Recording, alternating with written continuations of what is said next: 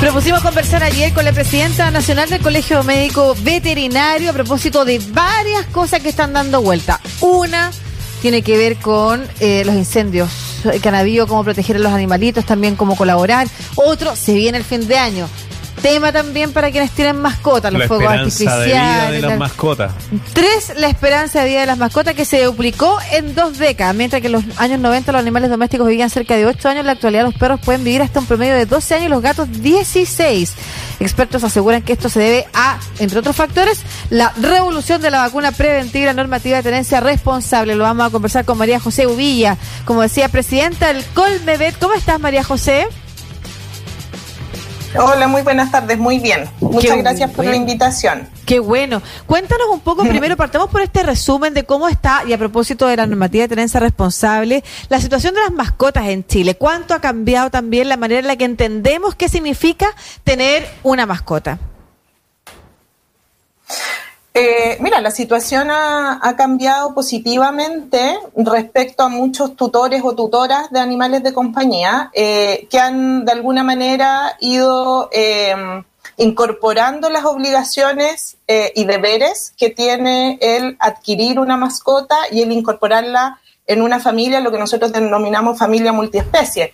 Cuando ocurre eso y realmente las familias toman el peso, se comprometen de por vida con las mascotas, eh, se generan muchos beneficios y vemos que eh, la convivencia es muy armónica entre esa familia eh, y sus mascotas. Pero por otro lado también nos falta, falta mucho en avanzar. hay una población importante de personas que le están tomando realmente el peso a la convivencia con mascotas, pero otros que todavía lo ven como algo, como obligaciones muy básicas, ¿no es cierto? Solamente de alimentar, eh, acudir de vez en cuando al médico veterinario y ya está. Eh, la ley ha ayudado, pero nosotros como Colegio Médico Veterinario hemos sido muy críticos de la ley 20.020 20, perdón, de tenencia responsable, eh, dado que eh, sobre todo hemos sido críticos en el sentido de que esta ley ha ido, o sea, eh, los recursos destinados a la aplicación correcta de esta ley han ido disminuyendo drásticamente ah, entre el 2017 y el 2021. por lo tanto, los planes de esterilización, de medicina preventiva, de, de identificación y de registro no son los óptimos.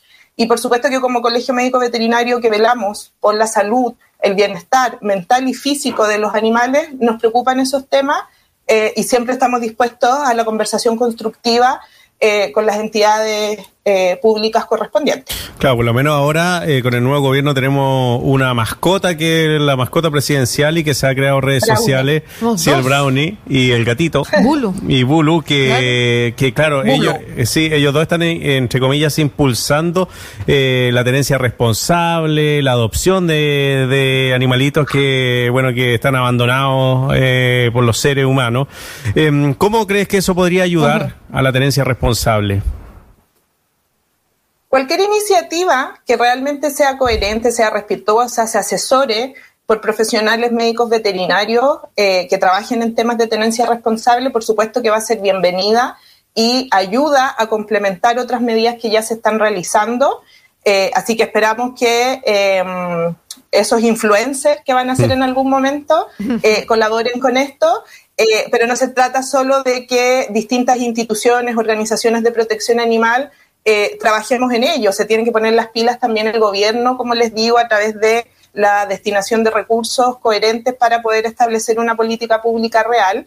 Eh, y hay, que modificar, ¿no es cierto?, mejorar ciertos artículos, eh, partes del, del, reglamento de la ley de tenencia, para que esto realmente pueda ser efectivo y tiene que ir acompañado, por supuesto, de educación, educación a toda la población en todos los niveles, eh, a, tutores y tutoras de mascotas, pero también a personas que están pensando en eh, incorporar en su familia una mascota.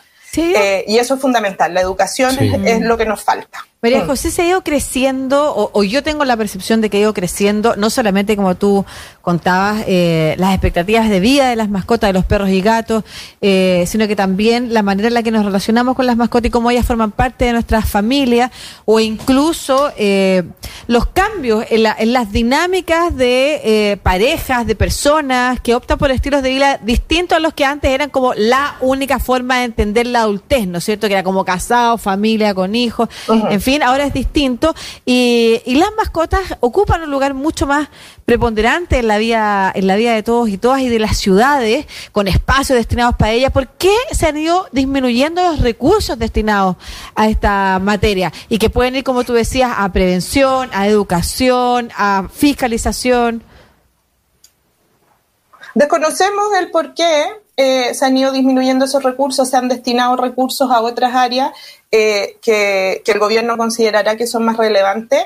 Sin embargo, eh, está comprobado científicamente que las mascotas generan beneficios psicológicos, sociales y físicos en las personas. Entonces, tener planes coherentes de tenencia responsable, políticas públicas realmente aplicables, que se haga un seguimiento, se inyecten fondos, se inyecten recursos humanos, puede ser una alternativa muy saludable para una sociedad eh, en la actualidad, ¿verdad? Las mascotas, por ejemplo, en pandemia, eh, todos ustedes vieron, todos los que convivimos con mascotas, que ellos pasaron a ser realmente un apoyo, un apoyo emocional. Muchas personas pasaron la pandemia absolutamente solas, sin contacto con otros seres humanos, pero sí tuvieron contacto con sus animales. Eh, y eso genera eh, estos tres tipos de beneficios, psicológicos, sociales y, físicos. Sí, estamos con eh, María José Uvilla, ella es presidenta nacional del Colegio Médico Veterinario, conversando de, diverso, de diversas temáticas. El tema del aumento de los años de vida, me imagino que tiene que ver con el tema de prevención de, anima, de enfermedades, vacunación y también alimentos. Sí, tiene que ver con, la, con los avances científicos también que ha tenido la medicina veterinaria a nivel mundial. ¿No es cierto? Muchas de esas iniciativas em, eh, que son exitosas en otros países se aplican. Actualmente en Chile tenemos profesionales muy destacados en diversas áreas de la medicina veterinaria que colaboran en que la esperanza de vida de los animales aumente.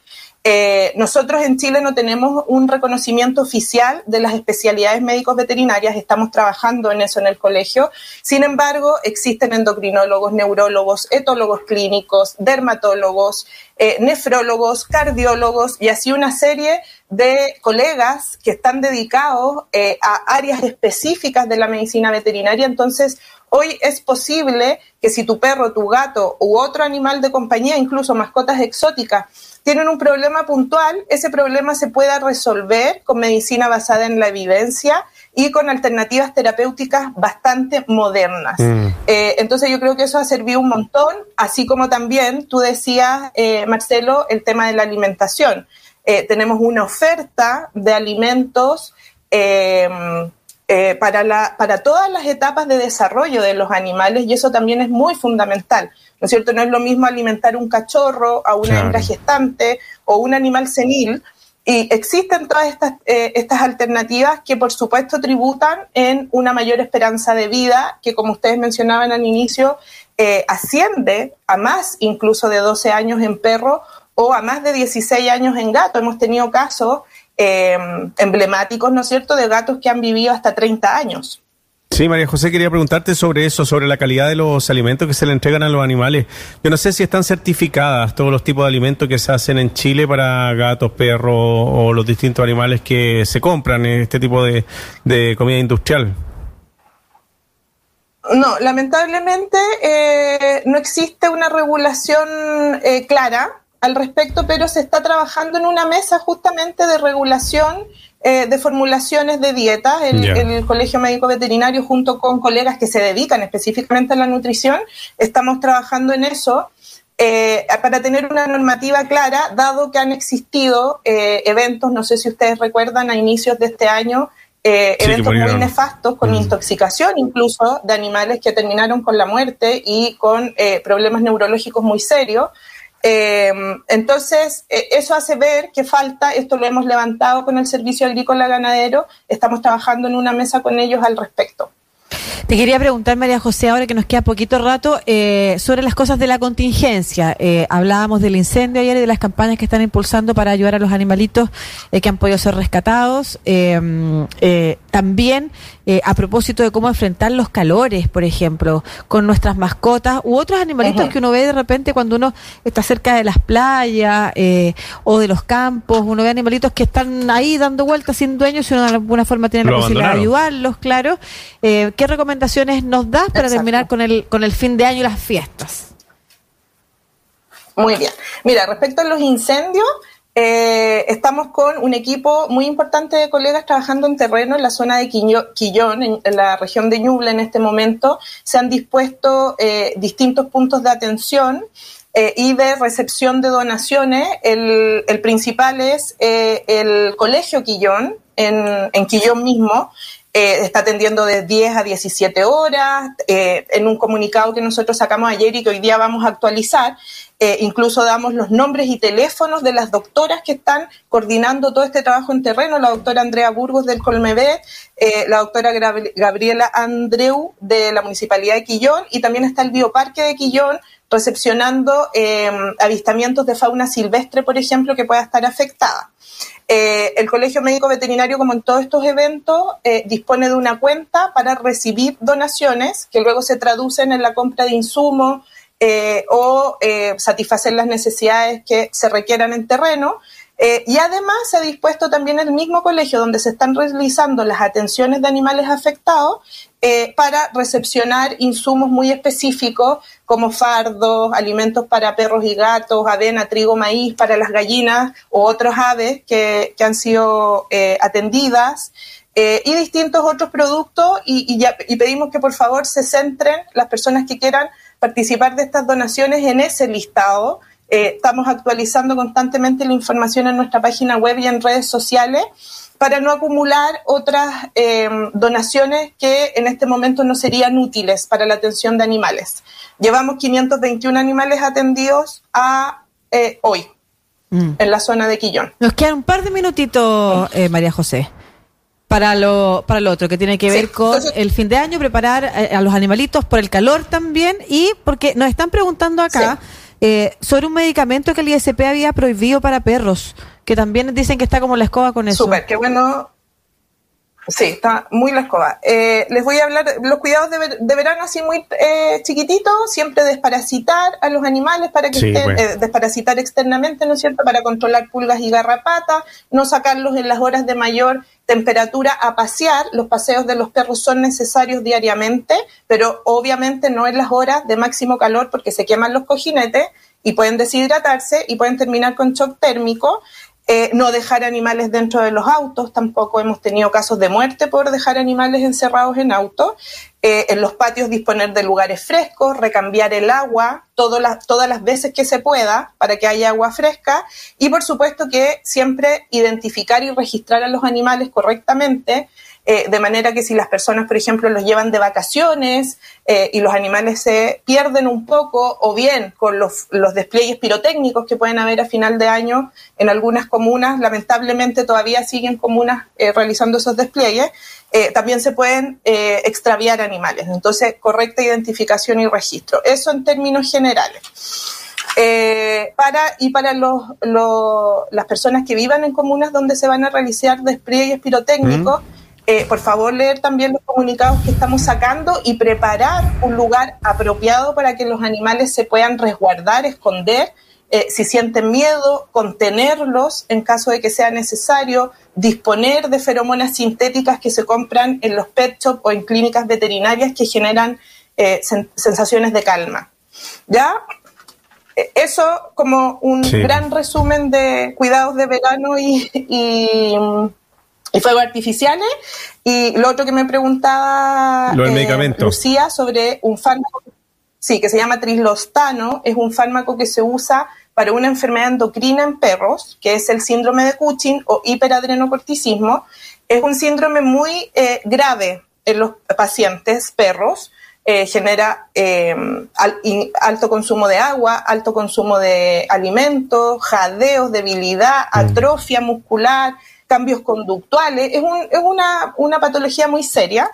Eh, que se debe tratar exclusivamente con este fármaco. Y ayer el ISP, eh, o no ayer, en, días cercanos, eh, ha decretado que ese fármaco ya, ese principio activo no se va a poder seguir solicitando en recetarios magistrales, que es como re, generalmente lo recetan nuestros colegas, lo que por supuesto va a tener consecuencias incluso nefastas, puede causar la muerte el no tener acceso a este fármaco en muchos de nuestros pacientes.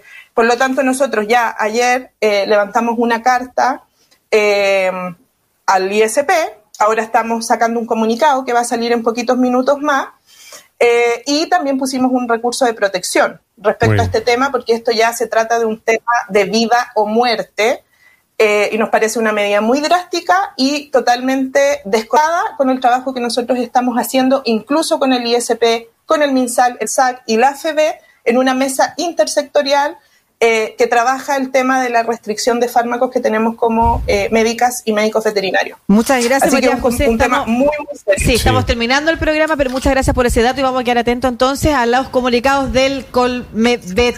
María José Uvilla, presidenta entonces del Colegio Médico Veterinario de Chile, un abrazo, que Chao. estés bien. Muchas gracias, muchas Nos gracias vemos. por la invitación. Chao. Ya pues.